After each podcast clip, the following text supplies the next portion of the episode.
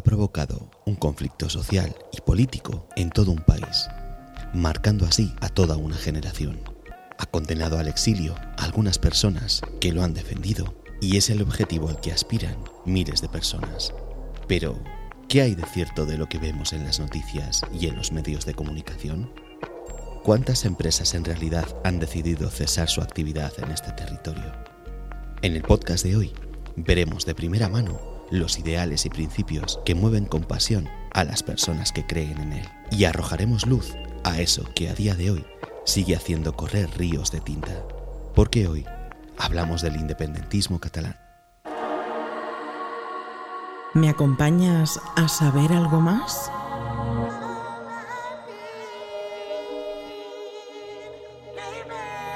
Te daremos las respuestas más ingeniosas y cautivadoras a las preguntas más interesantes. No dejaremos piedras sin mover ni tema sin tratar. Desconecta, disfruta y prepárate para escuchar las voces del lado oscuro. Con Raúl Sotodosos. Saludos y bienvenidos un día más. Gracias por estar al otro lado, escuchando lo que os queremos contar. Como ya he mencionado en otras ocasiones en alguno de mis podcasts, mis raíces y mi infancia son de Barcelona. Y desde siempre he estado muy orgulloso de ser catalán. Desde hace unos años, el tema de la independencia ha provocado una controversia tal que a consecuencia ha habido disturbios, exilios, calumnias e incluso enfrentamientos. Pero hoy me he traído a un amigo de mi tierna infancia, es Daniel Gil y ha sido la persona que me ha hecho entender lo que es y el porqué del independentismo. Por ello, creo que no hay nadie mejor para arrojar luz a este oscuro tema. Dani, gracias por acompañarme el día de hoy y bienvenido al lado oscuro. Nada, lo primero de todo, es saludos a todos tus oyentes y agradecerte a ti el haberme invitado a tu, a tu espacio, a darme voz a mí y por una gran mayoría del, del bloque independentista y que es un placer. Que espero que se me entienda todo desde el respeto y así a ver si todos y todas nos simpaticen, pero sí entiendan un poquito mejor lo que nos motiva. Esperemos que sí y, y espero que ese sea el objetivo de este podcast. Dani, para empezar, me gustaría responder a la pregunta, bueno, pues que le da sentido al podcast de hoy y que estoy seguro que tanta gente querrá saber. Independentismo catalán, ¿qué es? ¿De dónde viene? La primera pregunta es la más complicada de todas. Del independentismo catalán, yo como siempre digo, existen varias motivaciones que hay detrás del independentismo. Existen el independentismo más político, el independentismo más social, el más histórico. Pero lo que hay mucha gente que debería entender es que esto no viene de ahora, ni desde hace 10 años, ni desde que llegó Artur Mas. La región de Cataluña siempre ha sido una región, vamos a decir, que ha estado bajo represión o tratada en cierta manera como una región traidora. ¿Por qué digo esto? A ver, esto viene, como digo, de muy atrás. Allá por el siglo XVII sucedió una guerra, la guerra de los 30 años. Desde ese momento empezó a nacer un sentimiento independentista o por lo menos a favor de separarse de, de, una España que para entonces no era conocida como España como tal, pero que sí lo que intentaba era centralizar toda la región, toda la península, bajo un mismo mandato, un mismo gobierno. En esta guerra de los 30 años que se busca la centralización, Cataluña se rebeló y sucedió la conocidísima Guerra de los Segadores, que por ello el himno de Cataluña, el Segadors, los Segadores. No es que Cataluña la ganase, pero sí que no fue vencida, resistió, consiguió que no se centralizara y Cataluña se quedó con unas instituciones pues que, gracias a la llegada de los griegos y los romanos hace muchísimo más tiempo, creó y consiguió quedarse con estas instituciones. Ya aquí fue tratado un poco como traidor y aquí ya surgió un poco el pensamiento de no queremos formar parte de este gobierno. Más tarde sucedió la Guerra de Sucesión, en la cual murió un rey y murió sin descendencia. Entonces, en la Guerra de Sucesión habían dos candidatos al trono. Por una parte estaba el candidato de la Casa Borbónica, que buscaba de nuevo centralizar toda la nación, toda la región, y un candidato de la Casa Austríaca, que lo que buscaba era dejar todo como estaba. En este caso, dejar a Cataluña con sus propias instituciones. En este momento de la historia venció la Casa Borbónica, todas las tropas austríacas abandonaron Cataluña y la dejó a Cataluña sola contra el gigante que era en ese momento pues, eh, la Casa Borbónica. Venció, centralizó todo, se cerraron todas las instituciones, se prohibió hablar la lengua catalana, quedó estrictamente prohibido aquí el sentimiento independentista creció muchísimo más. Y esto sucedió cuando ya las tropas borbónicas entraron a Barcelona el 11 de septiembre, que curiosamente es la fiesta de Cataluña, la Diada de Cataluña. Somos así de raros los catalanes. Nosotros celebramos una derrota. Luego, bueno, hubieron las guerras carlistas, que más de lo mismo, fuimos tratados como traidores. Llegó una república, aquí nos devolvieron las instituciones, aquí estamos pues un poco más contentos. Más tarde llegó una dictadura, que voy a contar que, que la gente no sepa ya. Y de ahí surge un poquito el movimiento independentista. Este no es de ahora, no es de hace 20 años, ni de hace 15, ni de hace 50. Ha sido una lucha que ya lleva durante varios siglos, el intentar romper un poco con esa España que hace tanto pues no se llamaba España, pero el sentimiento estaba ahí. Una vez que hablamos del independentismo, inevitablemente pues tenemos que hablar de la figura del independentista. Partiendo de la base de que, como en otros colectivos, existen diferentes grados, por llamarlo así, normalmente, bueno, pues debido a la implicación o dedicación de cada individuo, me gustaría, Dani, que nos explicases, por un lado, qué motiva a una persona a hacerse independentista y, por otro lado, que nos explicases la diferencia entre los independentistas y los radicales. Muy buena pregunta también porque muchas personas creen que cualquier independentista es un radical y esto es un gran error. Existimos independentistas, lo que queremos es tener nuestro propio país, con nuestro propio gobierno, nuestras propias normas, leyes, simplemente porque lo que queremos es mejorar, probar una fórmula nueva, pero no rechazamos, no renegamos, no odiamos España. O sea, España nos gusta, tenemos familia en España, nos gusta viajar por España, nos gusta su geografía, su comida, como para negarlo. Es decir, nos gusta España, nos gusta viajar allí, nos gusta que los españoles vengan aquí. Y luego hay una parte más radical que odia todo esto. O sea, es un odio casi sin sentido ni argumentos. Quizás apoyado un poco en lo que te comentaba del independentismo histórico, que hay incluso radicales que entre sus argumentos utilizan el de no, es que yo odio España porque hace 400 años nos hicisteis esto. Eh, bueno, para empezar, los que te están dando ahora por el culo no son los que estaban aquí hace 400 años, ni te han dado por culo a ti. O sea, utilizan argumentos que no tienen sentido solo con el objetivo de odiar España, de odiar a la bandera española, odiar a los españoles, que tampoco tiene sentido. Es decir, yo soy independentista, pero mis padres son españoles y unionistas. Mis padres no están a favor del independentismo. Bueno, también quiero comentar que por mucho que se quiera hacer ver en los medios que son un gran número, que son mayoría, esto es totalmente incierto. Simplemente hay que ver los votos. Un partido radical, por ejemplo, dentro del bloque independentista sería la CUP la CUP es el bloque que recibe menos votos. Es la, parte radical dentro del independentismo, es la parte más pequeñita. Yo lo comparo muchas veces con el tema del islamismo. Hay mucha gente que relaciona islamismo con el ser un terrorista o ser un radical. No, no nos equivoquemos. Eh, los radicales dentro de la religión del islamismo son una parte muy pequeña eso no significa que sean pocos, porque sí, son muchos, pero los no radicales son muchísimos más, pero muchísimos más. Pero ya a esta parte no radical se la estigmatiza y se la cataloga de algo que no es porque evidentemente los radicales siempre van a hacer más ruido. Esto es así. Pero la diferencia entre independentistas y independentistas radicales suele ser el que no todos odiamos España que no tiene que ver con que no estemos de acuerdo con el gobierno español, que aquí sí que quizás todos los independentistas odiemos, entre comillas, el gobierno español, sus maneras, sus formas de hacer. Las maneras de hacer del gobierno español no nos han gustado nunca, no nos gustan y posiblemente no nos vayan a gustar nunca porque así a simple vista poco parece que vaya a cambiar en un futuro ni a corto ni a medio plazo. Pero no odiamos el país de España, ni a sus gentes, ni a sus tierras, ni... Es que no tiene nada que ver en cuanto a los radicales, pues sí, donde vean algo que sean una franja amarilla entre dos franjas rojas, eh, ya es facha. Y no, y no es así. El independentismo lo que busca es simplemente una nueva fórmula, que a lo mejor conseguimos la independencia, a lo mejor sí, a lo mejor no, y nos pegamos una castaña. Nos damos contra un muro y vamos a peor, pero bueno, queremos arriesgarnos, queremos probar una nueva fórmula probar con nuestro propio país, a ver si conseguimos mejorar la situación. Porque la situación, tal como está con el gobierno español, y ahora no voy a entrar en leyes que están bien, leyes que están peor, no voy a entrar aquí porque no es el tema, pero hay cosas en el gobierno español, en su forma de actuar, de decidir, que es que no, no, no nos parecen de sentido común y queremos romper con eso. Un ejemplo eh, descriptivo. Aquí en Cataluña no nos gustaba la tauromaquia, lo que llaman el arte de los toros, no nos gustaba. Pues aquí se prohibió están prohibidas las corridas de toros. pues a día de hoy el gobierno español sigue financiando este tipo de festejos, por llamarlo de alguna manera, porque no me gusta llamarlo tradición, porque para mí una tradición es algo mucho más bonito que, todo esto. Esto me abre la puerta para hacerte quizá la primera de las preguntas más controvertidas del podcast de hoy. Y es que antes nos comentabas el tema de que no es tan poca gente o tan poca gente como la mayoría se cree lo que forma el bloque independentista, ¿no? Dani, ¿qué cantidad de la población es independentista? Estoy seguro de que la respuesta además será muy distinto a lo que la mayoría de la gente tiene en mente. Pues muchísima muchísima más de lo que en toda España la gente puede pensar, muchísima más de la que los medios quieren hacer ver, muchísima más de la que el gobierno dice.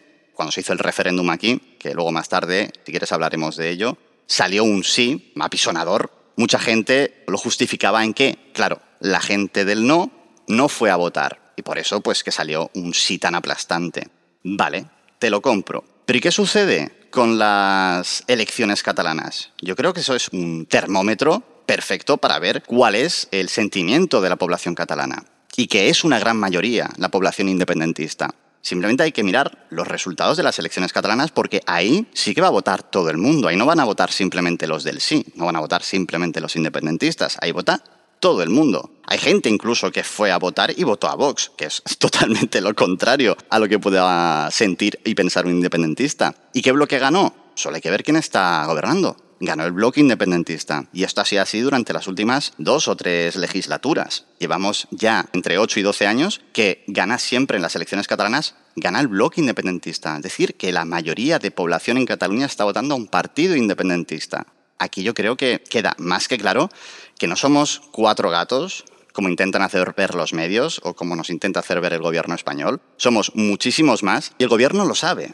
El gobierno es totalmente consciente de ello. Si no, dirían, bueno, oye, si son cuatro gatos, deja que gane el referéndum. Total, va a salir que no, van a quedar en ridículo, van a quedar como gilipollas y ya se callan la boca. Si el gobierno estuviese tan seguro de que somos tan pocos, los independentistas, nos dejarían hacer el referéndum y ya está, a otra cosa. Pero no no quieren que exista este referéndum vinculante, pero no quieren que se haga un referéndum, bueno, de ninguno de los dos tipos, ni vinculante ni no vinculante, porque son absolutamente conscientes y conocedores de que saldría un sí. Claro, tiene mucho, mucho sentido, desde luego. Y además, yo como, como persona que vive fuera de Barcelona, fuera de Cataluña, lo desconocía por completo. Porque al final es lo que tú decías antes. Nosotros tenemos claro lo que vemos en los medios. Pero nada, nada más, nada más, solo, solo eso. Y claro, toda esta información es, es absolutamente desconocida para la mayoría de, la gente que, como te decía, pues vivimos fuera de Cataluña. Si hago memoria, Dani, además recuerdo las conversaciones que teníamos en las que, bueno, pues me contabas la situación que había en las calles, ¿no? Pues hablamos de los disturbios, los enfrentamientos, etc. Y como te dije en su momento, claro, lo que nos contaban en los medios aquí es que era muy distinto en cierto modo, mucho más descafeinado de lo que, de lo que tú me contabas, ¿no? ¿Qué nos puedes contar de esta desinformación que me comentabas antes de los medios? ¿No te da la sensación de que es como una especie como de culebrón movido por el morbo?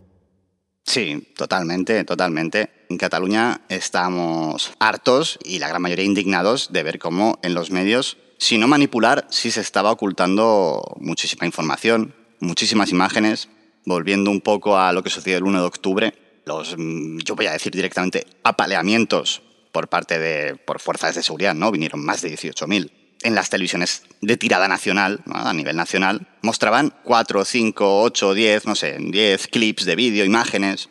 Aquí en Cataluña, en medios como pueden ser TV3, que te puede gustar más, te puede gustar menos, pero ahí se veía todo lo que se vio en canales como Televisión Española, Telecinco, Antena 3, La Sexta, en todos, repetían siempre las mismas imágenes. Mientras que aquí en TV3 es que cada día estamos viendo imágenes nuevas y a cual más dantesca, más... Era una auténtica lástima. Se oculta muchísima información, se manipula muchísimo. Otro ejemplo, recuerdo cuando los disturbios aquí en Barcelona, cuando metieron en prisión a algunos de los cabezas ¿no? de, de la celebración de este referéndum, se estuvo, pongo un ejemplo muy concreto, ¿eh? y es que un policía nacional en los disturbios acabó en coma porque tuvo una fractura en el cráneo, trauma cráneoencefálico. Se dijo que en los medios que a causa del botellazo de un radical. Bueno, vale.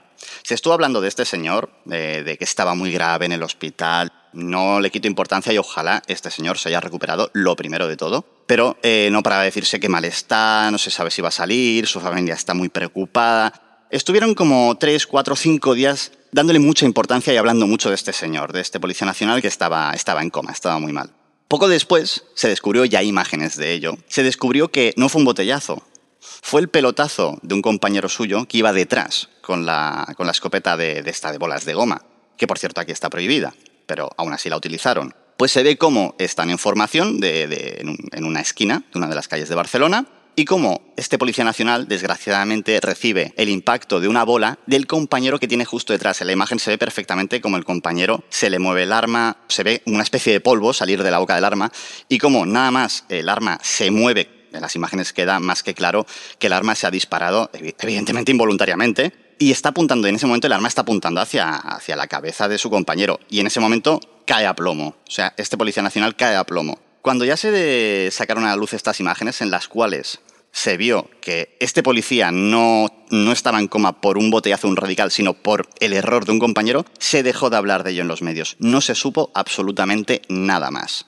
Se le dejó de dar bombo y este señor ya como si no existiera. Es más, yo ya no sé ni si salió bien del hospital, que espero que sí, ni si salió mal. No se supo nada. O sea, hasta el momento en el que se pensaba que fue un independentista, se hablaba todos los días, a todas horas, de este señor.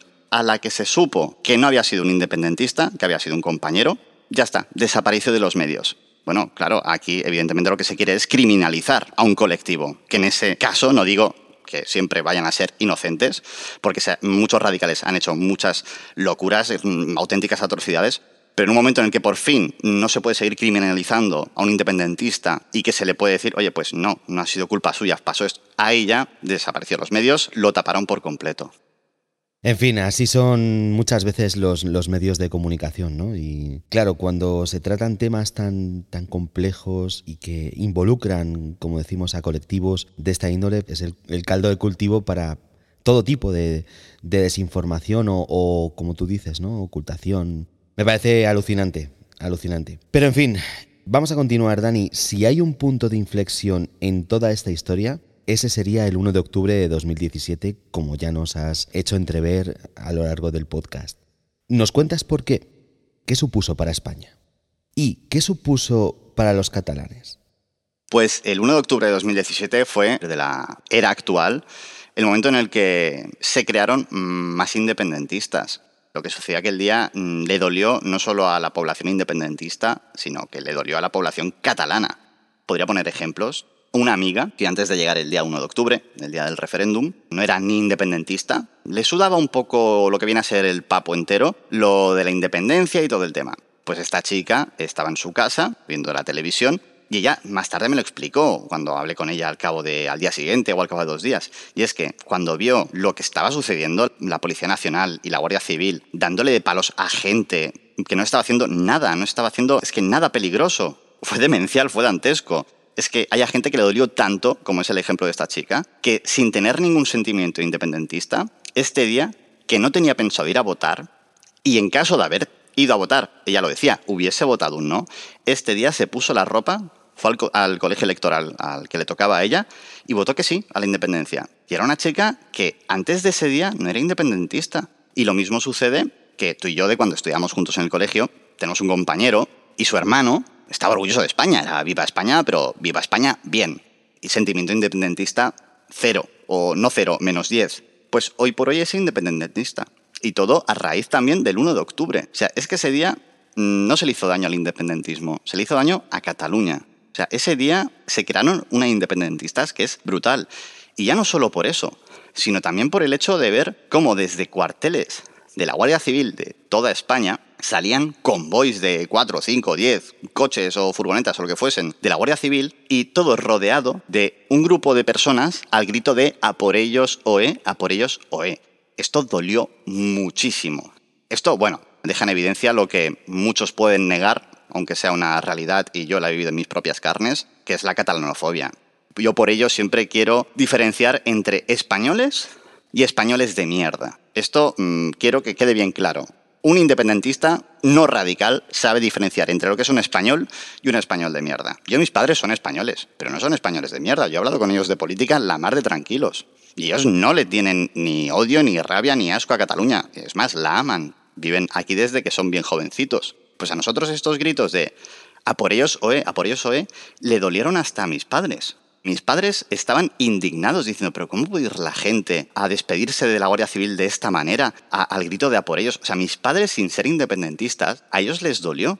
Es por eso que es que el 1 de octubre todo lo que sucedió, todo lo que tuvimos que ver y sentir aquí, fue muy, muy gordo, fue muy duro. Lo cierto es que cuando Puigdemont declaró la independencia de manera unilateral, los propios independentistas que tenemos dos dedos de frente ya pensamos, esto es un paripé, no, no va a servir de nada. O sea, ¿qué tienes preparado? Antes de tú independizarte, tienes que tener preparada una hoja de ruta, una serie de leyes, eh, tenerlo para el día uno, que ya tienes tu propio país, ese día uno, tenerlo ya todo montado y empezar a funcionar. Un ejemplo de ello es el Brexit. El Brexit salió que sí, pero ¿cuánto han tardado en ya estar oficialmente fuera de la Unión Europea? No fue al día siguiente de salir el sí. Por eso es que eh, cualquier independentista con, dos dedos de frente o más supo que esto de Carles Puigdemont era, un, auténtico paripé que no servía de nada y que eran, bueno, de hecho, 14 segundos después creo que fue la hecho para atrás, o sea, declaró la independencia, a los 14 segundos la suprimió, o sea, fue, fue todo un paripé que, también hay que decir, no todos, hay gente que se cree que todos los independentistas estamos a favor de Puigdemont y tampoco es así. ¿eh? Dentro del independentismo hay muchísimas más figuras, muchísimas más cabezas y no todos ni todas seguimos a la misma, no todos ni todas seguimos a Puigdemont. Muy interesante. La verdad es que me está gustando mucho el podcast de hoy porque sobre todo le va a servir a mucha mucha gente para tener conocimiento de algo que pues que no tenían, ¿no? Antes de empezar a escucharlo. Dani, te pregunto directamente, ¿cuáles fueron las consecuencias para aquellos políticos que apoyaron el referéndum. Se habla de sentencias como las que se imponían en la época de la transición. Sí, es bien sabido que un gran número de ellos, de todos los organizadores de este referéndum, han acabado en prisión, han pasado en prisión casi cuatro años, lo cual no es poco. Conozco a gente por delitos, bajo mi punto de vista, bastante más graves y que pasan menos tiempo en prisión. De hecho, aquí, en Cataluña, yo hablando con yo tengo familiares y tengo amigos unionistas que no están a favor de la independencia de Cataluña y ellos mismos son los que dicen a estas personas que metieron en la cárcel eh, es excesivo, no deberían estar en la cárcel, o sea, deberían estar fuera, o sea, es que es, es demencial que los hayan metido presos. Y todos, incluso, insisto, yo mismo como independentista o gente, familiares y amigos que no lo son con los que he hablado, estamos de acuerdo que, ostras, vale, que se, que se les tenía que castigar de alguna manera, incluso yo como independentista te digo, vale, sí, sí, vale, pues que les castiguen, pero prisión. Eso parece más típico o común de la transición que de, que de los tiempos que estamos viviendo.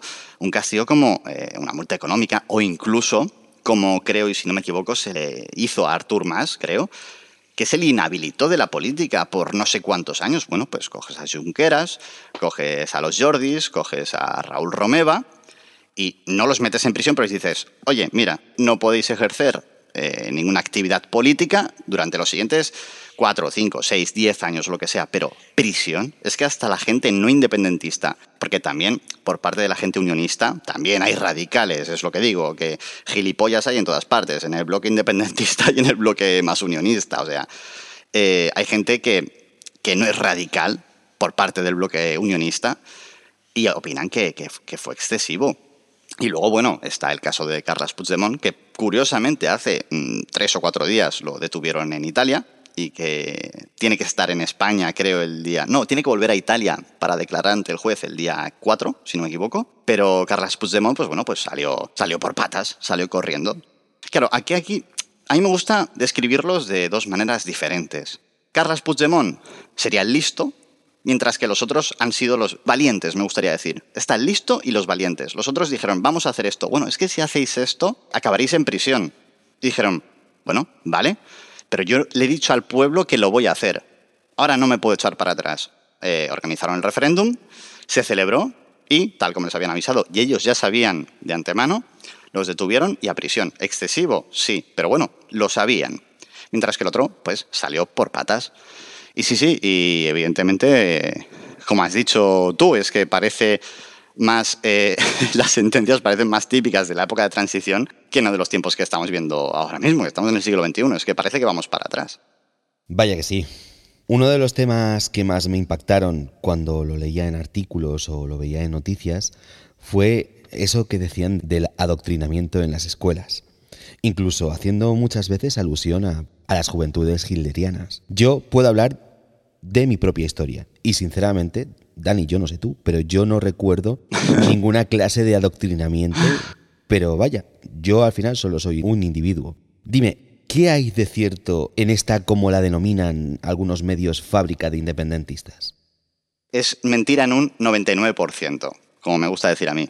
Porque evidentemente, como digo, gilipollas hay en todas partes y en el blog independentista también lo hay, ¿eh? o sea, no, no, somos una excepción, aquí también hay, hay cada uno que déjalo correr, hay cada gilipollas que, vamos, que es que parece que no, que no piensa por sí mismo o por sí misma. Y claro que hay, como el caso de una profesora que quiso levantar la mano en su clase a todo el que tu, al que fuese hijo de o hija de un guardia civil y evidentemente que hay algún profesor o profesora que intenta pasar esta inclinación política a sus alumnos de manera totalmente errónea.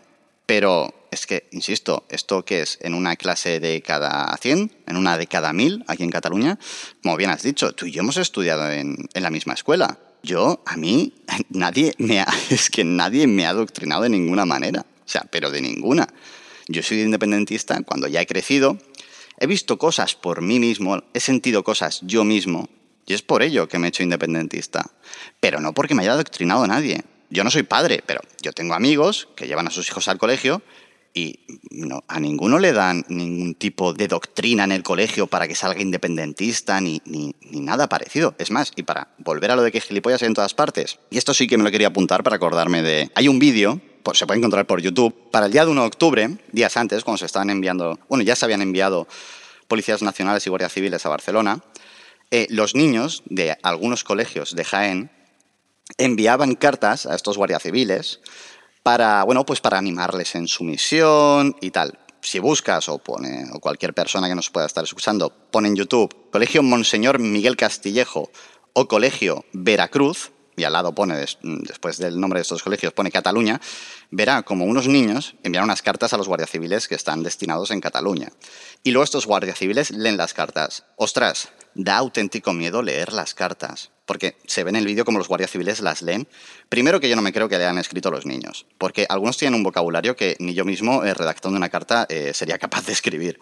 Pero ostras, de verdad, si ya al niño se le está haciendo escribir esta carta en su nombre o en nombre de los padres, no sé, pero si a este niño ya se le está dando esa educación en casa, evidentemente que a día de hoy exista la que, y no me cansaré de repetirlo, por mucho que la gente quiera negarlo, que a día de hoy exista la catalanofobia que existe.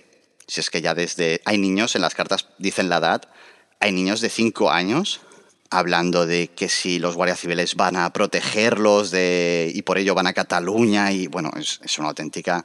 Por eso te digo, pero Gracias a Dios, esto no sucede en todas las escuelas de España. Gracias a Dios. De la misma manera que tampoco se adoctrina en todas las escuelas de Cataluña. Y por seguir hablando de esta distensión de opiniones que predomina en el colectivo común, creo que deberíamos hablar de esto que tanto se ha hablado, que es de las migraciones de empresas eh, masivas, según la opinión de algunos medios. ¿Son tantas las que ya no quieren tener sus sedes en Cataluña? A ver, sinceramente, eh, no tengo datos oficiales. Lo que sí te puedo asegurar es que no se han ido tantas como decían en los medios. Es que recuerdo un clip que me pasaron de, mm, el programa este que dan por las mañanas de mm, Ana Rosa Quintana, perdona, que no me salía, eh, diciendo que al día se iban de Cataluña más de 500 empresas. Hostias, ojo, cuidado, vamos a calmarnos. Que si al día se van más de 500 empresas de Cataluña, es que ah, mm, se hubiera ido hasta la panadera de, la esquina de mi casa. O sea, es que no, tiene sentido. ¿Y luego qué? Yo no he escuchado, yo personalmente, mira que mm, para entonces, bueno, ahora ya tengo 36 años, para entonces pues eso, pero a partir de los 30 años yo ya tengo un abanico de personas conocidas muy amplio. Yo no conozco absolutamente ninguna que me haya dicho, ostras, pues me he quedado sin trabajo, porque ahora la sede se la llevan allá o ahora tengo que cambiar tal contrato porque la sede tal.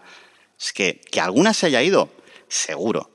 Estoy convencido, ¿eh? y no, no, quiero hacer pensar a ninguno de tus oyentes que niego que algunas, incluso que muchas empresas se hayan ido de Cataluña por esta razón, por todo este, estos tiempos de convulsión que han habido, han habido aquí, sobre todo en 2017 y 2018. No lo niego, pero puedo asegurar de que no son, es que ni una centésima parte de la que nos decían en los medios es que ni una centésima parte es más. Durante estos tiempos, muchas empresas y muy importantes han traído sus oficinas a, Barcelona. Ha venido Google en 2018, Amazon, vino Facebook, abrió en, a finales de 2017, o, o también de 2018, no recuerdo bien, pero también por esas fechas trajo unas oficinas importantísimas aquí a Barcelona, cuando la gente decía que no, vamos, ningún empresario quería tener nada que ver con Cataluña. Sí, que alguno se habrá ido, pero no era como decían a Rosa Quintana, más de 500 al día. Es que, es que no, es totalmente incierto. Es que a día de hoy, lo que he dicho antes, no quedaría ni la panadería de la esquina de mi casa. Vaya que sí, es, es un ejemplo más ¿no? de, de, esa desinformación de la, que, de la que hablábamos antes y de la que al final tanta gente se ha nutrido ¿no? a lo largo de, estos años y por lo cual quizá a lo mejor haya motivado esa catalanofobia de la que nos estabas hablando hace, hace un momento. Dani, qué placer escucharte y aprender tantísimas cosas, al menos poder tener otro punto de vista muy diferente al que, al que teníamos hasta ahora. Tristemente tenemos que ponerle punto y final a este interesantísimo podcast, pero antes una última pregunta. Sinceramente, ¿cómo ves el futuro de Cataluña? Pues sinceramente, muy negro, muy negro. Mi independentista más, vamos a decir, soñador, sueña con un país nuevo, con un país llamado Cataluña, pero mi independentista más realista, vamos a decir, no ve una independencia de Cataluña, y muchísimo menos ni a corto ni a medio plazo, ni a largo. Si hay una independencia, si existe una independencia de Cataluña, será a muy, muy largo plazo. Mientras estemos unidos, y no te voy a decir a España, sino al gobierno español, y dependiendo de, ellos, mm, no vamos a mejorar. De la misma manera que no, no va a mejorar España, porque España, con, con el gobierno al que nos tienen acostumbrados, bajo el que nos tienen anestesiados y no de hace cuatro días, España no va a mejorar. Y al no mejorar España, evidentemente, Cataluña, al estar dentro de ella, tampoco va a mejorar. Así que el futuro de Cataluña sin la independencia lo veo muy negro. El futuro de Cataluña con la independencia, bueno, lo veo posiblemente negro. Como ya te he dicho, el independizarnos no... Con ello no, no damos por hecho de que todo vaya a ser un camino de rosas y todo nos vaya a ir bien. No tiene por qué, nos podemos pegar una auténtica hostia, darnos con un muro de frente, pero como tampoco cuento con ello, la verdad, siendo sincero, no creo que la independencia se vaya a conseguir. Pues lo veo, lo veo muy negro. Veo que tanto el futuro de Cataluña como el de España, que ahora mismo pues estamos unidos, el futuro de ambos es, es muy negro. Ojalá con el podcast de hoy eh, hayamos conseguido romper algunos mitos, pero sobre todo hayamos aportado veracidad y rigor a este para tantos oscuro tema. Dani, moltes gràcies per la teva ayuda y por la teva amistad. Siempre tendrás un hueco en el lado oscuro. Un abrazo. Hasta siempre. Nada, Raúl, gracias a tú por convidarme, gracias por invitarme. Ha sido un placer que estar contigo aquí este ratito, que me dieras voz, que pues mucha gente que te escucha Mm, si no me hubieses invitado, no habría escuchado el argumento o el sentimiento independentista y por ello, eh, de verdad, las gracias no me las tienes que dar tú a mí, te las tengo que dar yo a ti. Merci. Y si alguien se ha quedado con hambre de conocimiento o con alguna duda relativa a la independencia catalana, puede acudir a las páginas ANC y Omnium para saber más. Y a vosotros que estáis ahí, gracias por hacer que esto sea posible. Un fuerte abrazo y hasta la próxima. No olvides pasarte por nuestras redes sociales, así como las de nuestros invitados. Si quieres darnos tu apoyo, lo puedes hacer a través de Patreon. Recibirás contenido exclusivo. Y si no quieres perderte ninguno de nuestros podcasts, suscríbete.